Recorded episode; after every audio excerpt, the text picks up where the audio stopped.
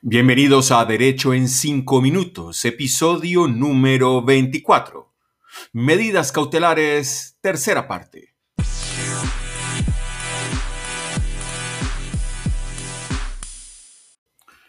Soy Edgar Humberto Campos y les doy la bienvenida a esta cita semanal con el derecho. El derecho en 5 minutos. Hoy nuestro episodio número 24. Sí, 24. 95. Nuestra promoción a través del Instagram de Campos Gómez Abogados, arroba Campos Gómez ABG, pues eh, en ella dije que era el episodio número 25, veníamos rodando por las carreteras eh, de nuestro precioso Valle del Cauca, pero la realidad es que es el episodio número 24. Hemos venido hablando eh, desde hace dos semanas acerca de las medidas cautelares. Inicialmente hablamos de los embargos, Luego hablamos de otras medidas cautelares, la inscripción de la demanda, el secuestro, la guarda y aposición de sellos, etc. Sin embargo, es importante que tengamos en cuenta que existen otra serie de medidas cautelares, por ejemplo, propias del derecho de familia. Bienvenidos. El Código General del Proceso, en su artículo 598, establece eh, las medidas cautelares en los procesos de familia. ¿Qué tipo de procesos de familia eh, tienen unas medidas cautelares especiales? Llamémoslo de alguna manera. Estaríamos hablando de la nulidad del matrimonio, el divorcio, la cesación de los efectos civiles del matrimonio religioso, la separación de cuerpos, la separación de bienes, la liquidación de la sociedad conyugal, o la disolución y liquidación de las sociedades patrimoniales entre compañeros permanentes. De hecho, es el artículo 598 del Código General del Proceso el que nos indica cuáles son otras medidas cautelares procedentes exclusivamente para este tipo de procesos.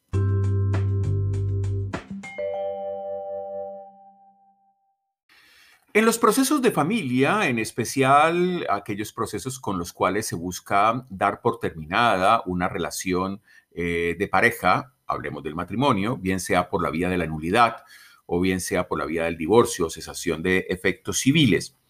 El Código General del Proceso prevé en el artículo 598 que es posible solicitar el embargo y el secuestro de los bienes que puedan ser objeto de gananciales. Es muy importante ese aspecto en particular objeto de gananciales. Esto es, bienes que se reputan, hacen parte de la sociedad conyugal y como tal serán mm, eh, en un momento determinado objeto de adjudicación en, ese, en esa etapa del proceso de la liquidación, que es un proceso eminentemente eh, liquidatorio. Sin embargo, encontramos otras medidas muy propias para eh, ese tipo de conflictos o controversias eh, al interior de la pareja. Por ejemplo, el juez podría autorizar, como medida cautelar, la residencia separada de los cónyuges. Esto suena un poco curioso. ¿Cómo así que el juez me va a autorizar a que ya, ya no viva eh, por fuera de mi casa si lo que estoy es, es separándome? Esto surge en razón a que hay una obligación de vivir juntos. De hecho, el artículo 113 del Código Civil determina que el matrimonio es un contrato por el cual, y dice textualmente el código, un hombre y una mujer, ya sabemos las interpretaciones de, la Corte Constitucional, eh, en virtud de la cual se unen con el fin de vivir juntos. Razón por la que, si yo no vivo con mi pareja, pues estaría dando lugar al divorcio por el incumplimiento de uno de los deberes de cónyuge, como es vivir con el otro. En ese orden de ideas, puedo solicitar como medida cautelar autorizar la residencia separada. También puedo solicitar como medida eh, cautelar propia de los procesos de divorcio o de nulidad que se dejen los hijos al cuidado de uno de los cónyuges o de ambos. Y esto dependerá muchísimo de las causales de divorcio que se estén eh, planteando.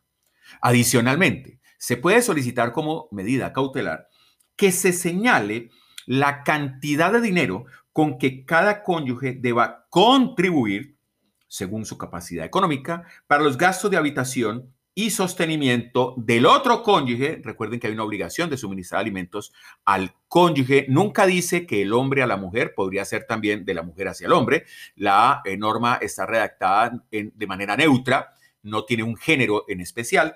Y también determinar la eh, cuota eh, económica para tema de alimentos en favor de los hijos comunes y la educación de estos.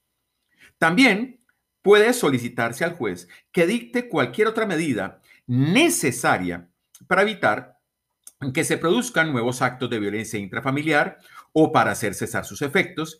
Y en general puede actuar el juez en estos casos de oficio en la adopción de medidas personales para proteger a la pareja, para proteger a los niños, para proteger al discapacitado mental, para proteger a la persona de la tercera edad etc.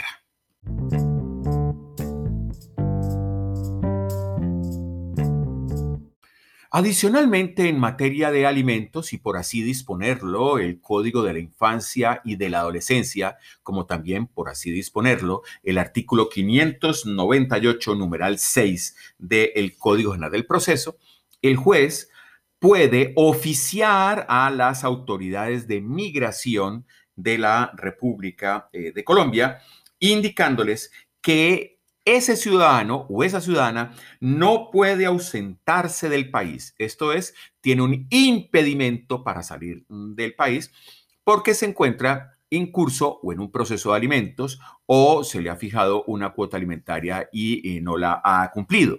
De hecho, esta medida en particular, la de prohibición de salida del país, para que pueda levantarse la medida, dicen tanto el Código de Infancia y Adolescencia como el Código General del Proceso que ese deudor debe prestar una garantía suficiente que respalde el cumplimiento de la obligación hasta por dos años, razón por la cual muy difícilmente podrá obtenerse ese levantamiento de la restricción de salida del país si no se asegura el pago de los alimentos por dos años.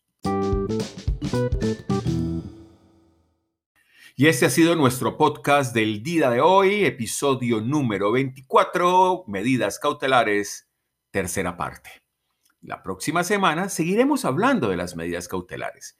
Ahora haremos mención a medidas cautelares en las etapas extraprocesales.